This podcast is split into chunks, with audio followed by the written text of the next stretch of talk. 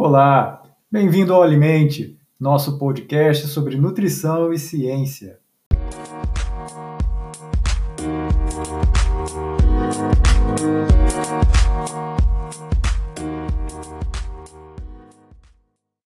No podcast de hoje, nós vamos falar sobre o grau de evidência e o nível de recomendação de uma determinada conduta.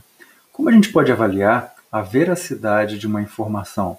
Será que tudo que é publicado realmente precisa ser seguido ou tem valor científico?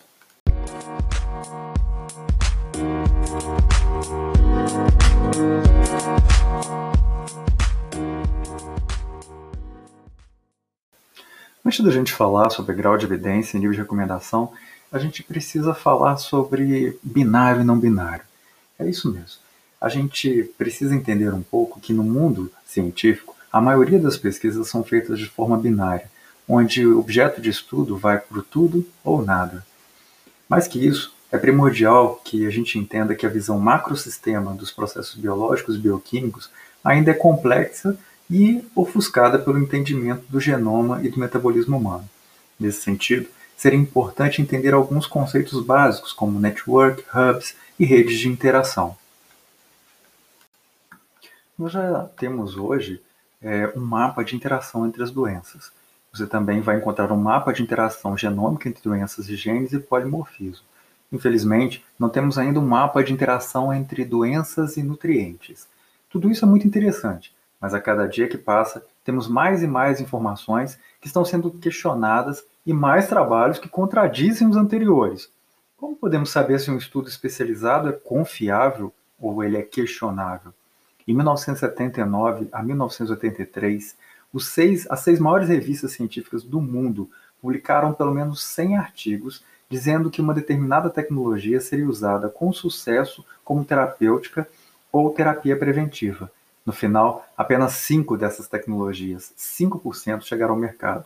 Dos 49 estudos mais importantes publicados na década de 90, apenas 14, 29% destes, tiveram suas hipóteses refutadas por novas pesquisas. Então, como podemos garantir que ao adotarmos uma determinada conduta, ela não seja logo em seguida questionada por uma mudança dos paradigmas científicos? Quando isso acontece, nossa carreira e nossa credibilidade podem sofrer sérios impactos, isso sem falar no dano que podemos causar aos pacientes. Quando prescrevemos algum tipo de substância concentrada que em seguida é comprovada sua ineficiência ou algum efeito colateral grave. Nessa etapa é importante aprendermos a verificar o grau de confiança de uma informação. Faço uma pequena sugestão de como você pode decidir isso sobre o uso de um alimento, um nutracêutico ou um fitoterápico baseado em ciência de qualidade.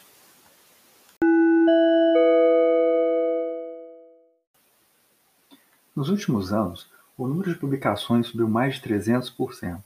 Um trabalho de Bachan, Glasziou e Klauners, publicado em 1910, isso mesmo, 1910, há mais de 10 anos, relata que todos os dias eram publicados na área de saúde 75 ensaios, 11 revisões sistemáticas.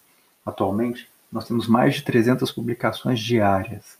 E, no entanto, a história da humanidade mostra inúmeros episódios de descobertas que foram com o tempo comprovadas como incompletas ou até mesmo como não verdadeiras.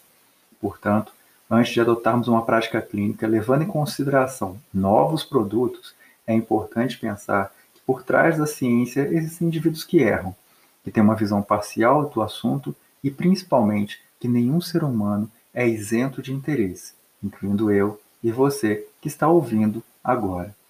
Então, como é que a gente vai lidar com essa informação diante de um mercado que nos empurra para usarmos determinados produtos da moda? Antes de explicar como você pode melhorar suas escolhas, é muito importante que você entenda que os artigos científicos muitas vezes têm conflito de interesse e que grandes corporações podem estar por trás de tudo isso mas que existem profissionais e pesquisadores sérios, éticos e que realmente estão buscando a verdade científica dos fatos. A primeira observação que você deve fazer ao ler um artigo é se a revista que ele foi publicado é reconhecidamente confiável. Mesmo assim, é importante lembrar que ler um artigo científico em uma revista é completamente diferente de ler sua interpretação em um blog.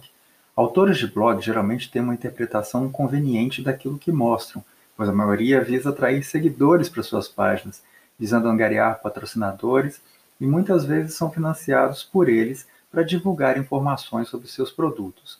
São os speakers.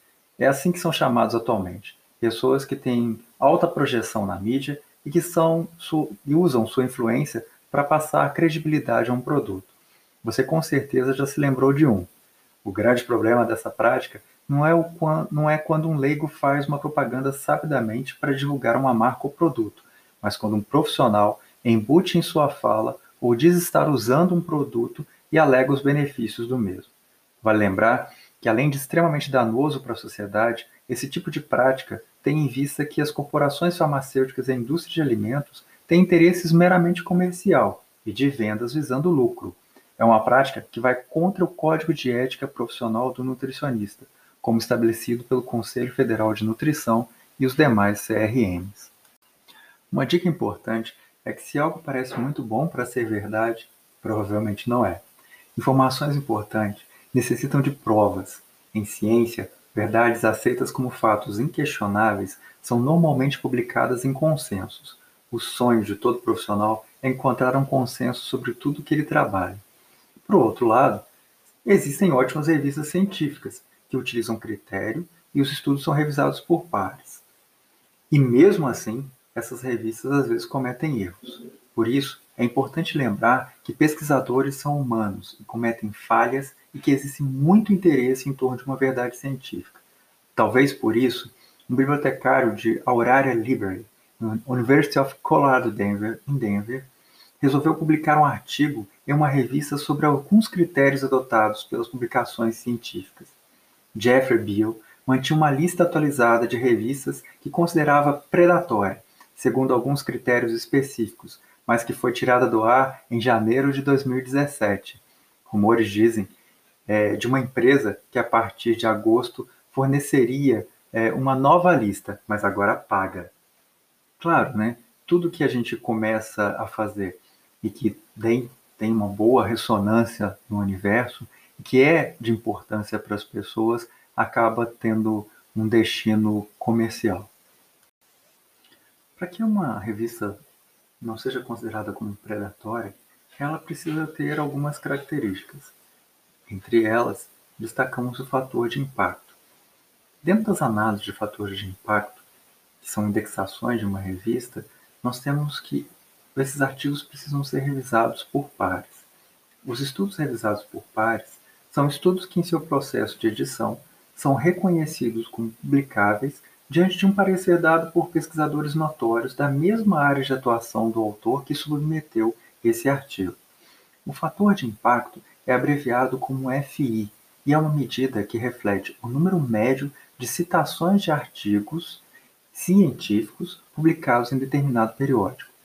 É empregado frequentemente para avaliar a importância de um dado periódico em sua área, sendo que aqueles com maior fator de impacto são considerados mais importantes. Ele foi criado por Eugene Garfield, o fundador do Institute for Scientific Information, e ele tem sido utilizado como uma medida para se reconhecer uma boa revista. No Brasil, nós temos o Qualis das revistas. Os periódicos no Brasil são classificados em oito categorias, chamados de extratos pela CAPES. Os chamados Qualis são elas A1, A2, B1, B2, B3, B4, B5 e C. Atualmente, essa classificação está sofrendo uma alteração e está migrando para outros estratos. No futuro, a plataforma Sucupira irá disponibilizar a classificação como A1, A2, A3, A4, B1, B2, B3 e B4, retirando então a classificação C, que não vai mais aparecer nos estratos. Assim, os periódicos classificados nos quatro estratos A são aqueles com percentis acima da mediana e nos quatro B com percentis abaixo da mediana. Sendo a 1 a classificação mais elevada, enquanto o C indica peso zero. Para cada área, a classificação é realizada de um modo, e a cada três anos, o método de classificação pode ser alterado. Contudo, em geral, é utilizado o fator de impacto da base do JCR e ISI. Apenas indivíduos com acesso ao portal do periódico CAPES têm acesso ou pagantes ao jornal. Uma outra forma de você avaliar a qualidade de um artigo ou de uma informação é usando o MBE, Medicina Baseada em Evidência. A medicina baseada em evidência tem sido utilizada principalmente para a tomada de decisões médicas em situações que geram incertezas quanto ao diagnóstico, prognóstico e manejo terapêutico das doenças. Dentro dessas perspectivas, temos o nível de evidência de um determinado assunto e o grau de recomendação de um determinado procedimento ou terapêutica. Nível de evidência. Ele foi desenvolvido no Centro de Oxford de Medicina Baseada em Evidência em maio de 2001. O nível de evidência está relacionado diretamente aos estudos e ele é baseado em uma análise de critérios estabelecidos. Entre esses critérios, nós temos o critério 1A, que é a revisão sistemática de ensaios clínicos controlados e randomizados. Depois o 1B, ensaio clínico controlado randomizado com intervalo de confiança estreito. O 1C, resultado terapêutico do tipo tudo ou nada. 2A, revisão sistemática de estudos de corte. 2B, estudo de corte incluído ensaio clínico randomizado de menor qualidade. 2C, observação de resultados terapêuticos, estudos ecológicos. 3A, revisão sistemática de estudo caso-controle. 3B, estudo caso-controle. 4A, relato de caso. E 5, opinião de especialistas desprovidas de avaliação crítica, ou estudos com animais. Os níveis de evidências são representados em números e podem ser seguidos de letras. Quanto mais próximo de 1, maior o nível de evidência. Quanto mais próximo de A, também maior esse nível. Os estudos científicos realizados a respeito da eficácia de tratamentos em saúde, sejam eles medicamentos, procedimentos ou mesmo não tratamento, placebo ou conduta né, é, expectante, oferecem diferentes categorias ou níveis de evidências, dependendo do seu formato. São esses níveis de evidências científicas que guiam os graus de recomendação de um determinado tratamento ou procedimento. Quanto maior o nível de evidência, mais forte é a ideia de que pode ser adotado com segurança o benefício para o paciente. O grau de recomendação utiliza o nível de evidência, mas fazendo análise sobre conceitos como eficácia, eficiência e efetividade. Eles dividem-se em A, B, C e D. No grau A, temos pelo menos um estudo no nível 1, mostrando evidências científicas sobre o tratamento em questão, ou seja, a boa evidência para apoiar a recomendação do uso. No grau B, estes estudos de evidência são considerados moderável ou de nível 2. No grau C, estão pelo menos um estudo de nível 3, ou dois de nível 4 ou 5. A pobre evidência para justificar o uso. E no grau D, reúne estudos do nível 6 ou textos publicados como recomendações de especialistas. Sendo assim, podemos resumir o grau de recomendação em quatro, em quatro campos. O A, estudo de nível, né, que é recomendado. O B, que é moderadamente recomendado. O C, com evidências insuficientes, contras e a favor. E o D, que são estudos inconclusíveis, onde não se recomenda. Você está me perguntando, como é que você vai aplicar o MBE? Bom, para se estruturar a medicina baseada em evidência, é preciso realizar alguns passos. Entre eles, a primeira coisa é identificar a questão clínica que você está em dúvida. Depois, você vai buscar as revisões sistemáticas atuais sobre o assunto em revistas de alto fator de impacto e que tenham um, um qualis alto também, entre A e B. E que essas revistas não estejam em nenhuma lista de revistas predadoras. Você vai fazer uma análise crítica das informações encontradas nos artigos e depois decidir sobre a implementação da ação na prática clínica. Apesar de ser uma ferramenta útil no auxílio da conduta clínica, é importante lembrar que a experiência pessoal e o desenvolvimento de perícia na avaliação e validação e a atualização constante do profissional são indispensáveis para a adoção de uma conduta que seja baseada em evidências, porque muita coisa ainda não consegue ser comprovado e a prática clínica ela é soberana. ninguém pode questionar a sua prática clínica exatamente porque as pessoas não tiveram acesso aos sinais e sintomas clínicos do seu paciente. A partir do exposto, você pode criar uma tabela com os níveis de evidência e os graus de recomendação e, a partir dos estudos que dispõe, tomar uma decisão sobre o uso ou não de uma determinada conduta clínica com seu paciente. O Ministério da Saúde disponibiliza uma tabela de classificação do nível de evidência científica por tipo de estudo, baseado no Centro de Oxford. Essa tabela está em português e pode ser usada como uma referência para a prática da MBE em nutrição.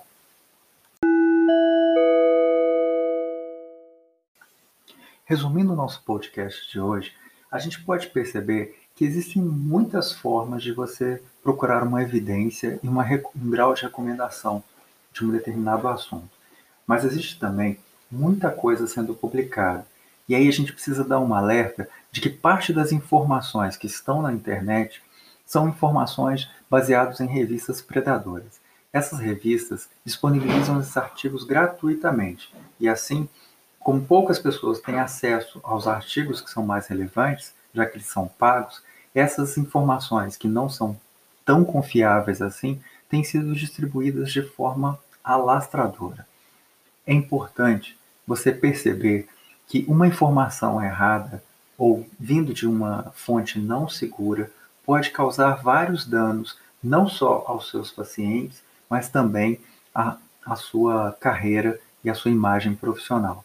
Por isso, nós sempre recomendamos que você procure a opinião de especialistas no assunto e que você, principalmente, siga as recomendações das agências de fomento na área de saúde internacionais e do Ministério da Saúde.